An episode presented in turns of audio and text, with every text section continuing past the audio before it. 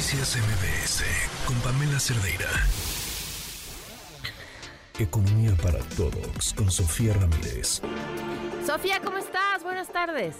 Buenas tardes, Pam. Un día muy movido para el tipo de cambio, pero hoy vamos a hablar de inflación. Y es que, fíjate que en la mañana parecía que se había movido el tipo de cambio, justamente porque aunque la inflación de noviembre fue ligeramente más alta que la de octubre, pues realmente eh, esa lectura pues no nos podemos quedar solamente con, con el episodio, porque realmente sí está por debajo, uno, de las expectativas de mercado y dos, vemos como la inflación subyacente, que acuérdate que es este componente de largo plazo de la inflación y la trayectoria de toda la inflación, bueno, pues ese componente fue para abajo. Entonces, realmente lo que vimos en el repunte tiene más que ver con la inflación no subyacente, eh, en concreto porque pues se acabaron las tarifas de verano que son de mayo octubre y pues eso hace que no haya digamos ya tanto apoyo gubernamental al, al consumo de la energía eléctrica. Entonces ahí vemos como el repunte se da entre el componente no subyacente que no depende digamos de los precios del mercado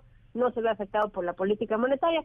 Y todo esto con el tipo de cambio pues porque al principio del día veíamos como cuando se publican los datos de inflación, el peso pierde tantito terreno respecto al dólar, pues justamente porque eso indica que el Banco de México va a seguir posiblemente con esto que ya nos ha contado en distintas ocasiones, tanto en la minuta de la última decisión de política monetaria como en el informe trimestral de la semana pasada, que es que a principios del próximo año, no sabemos bien si es en el primero o segundo trimestre, va a empezar a bajar la tasa de interés de referencia. Digamos que no ha sido una afirmación, pero es lo que podemos leer entre líneas porque lo que dice es en algún momento va a empezar a eh, ceder la inflación, aunque recordemos que no va a entrar digamos al, al rango de variabilidad de 4%, de 3% más o menos un punto porcentual pues prácticamente hasta el 2024 y se va a acercar al objetivo de 3% hasta el 2025. Entonces, incluso si el banco disminuye la tasa, muy posiblemente no vaya a ser demasiado el movimiento y sobre todo no vaya a ser en una sola ocasión.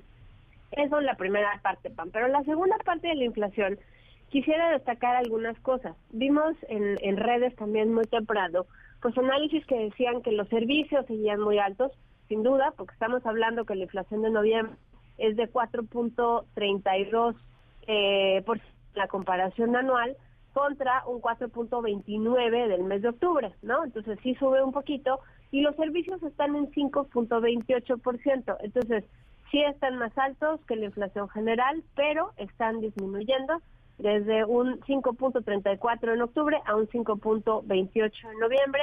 Vemos, sin embargo, que alimentos y bebidas suben ligeramente eh, sobre todo en el componente de alimentos, pues es relevante porque está también ligeramente por arriba de la inflación. Estamos hablando de que eh, alimentos y bebidas no alcohólicas tuvieron una inflación de 4.32, pero eh, en el mes anterior pues habíamos visto cómo ya había habido una disminución. Ahora, dentro del componente de alimentos y bebidas Creo que vale la pena destacar que el trigo sigue siendo uno de los componentes que todavía está alto. Estamos viendo no solo la harina, sino digamos el pan de caja y el pan dulce con inflaciones por arriba del 7%. Y bueno, pues obviamente, eh, aunque la tortilla ya está en 4.44, ya muy cerca de la inflación general, pues en general los alimentos, que decía yo hace rato, mal el dato, está en 4.98 y eso pues es, es eh, importante porque pues todavía vemos que estamos en un contexto donde aunque la economía va mejorando, la informalidad va mejorando, digamos disminuyendo, pues de todas maneras cuatro de cada diez mexicanas mexicanos viven en hogares donde todavía no alcanza para comprar la comida suficiente para todos los integrantes del hogar con el ingreso eh, laboral de la familia, eso quiere decir pobreza laboral.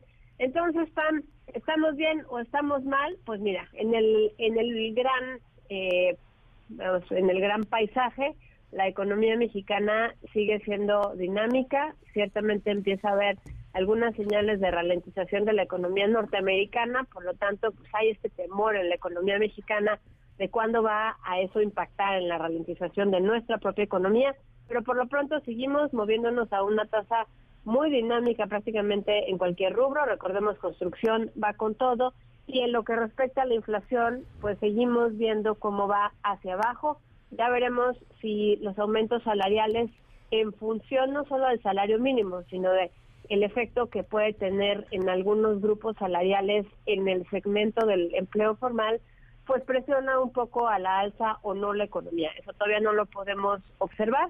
Sin embargo, bueno, pues eh, hay que estar atentas. Yo creo que eh, existe todavía un margen para este último incremento, pero pues eh, empieza a cerrarse, digamos, este este espacio para que los incrementos salariales no afecten de manera considerable o de manera más perceptible los servicios, que como te mencionaba yo hace un ratito, aunque la inflación del índice de servicios fue un poquito para abajo, sigue siendo más alta que la inflación general en 5.28 y recordemos, inflación a nivel eh, indicador general está en 4.32, entonces claroscuros, inflación un poquito más alta que el mes anterior, era previsible, pero no se debe a la inflación subyacente, sino a la no subyacente, en concreto, pues posiblemente por la terminación de las tarifas de verano, la economía sólida y al menos en el incremento de precios por ahora, digamos que vemos un horizonte optimista, Pam.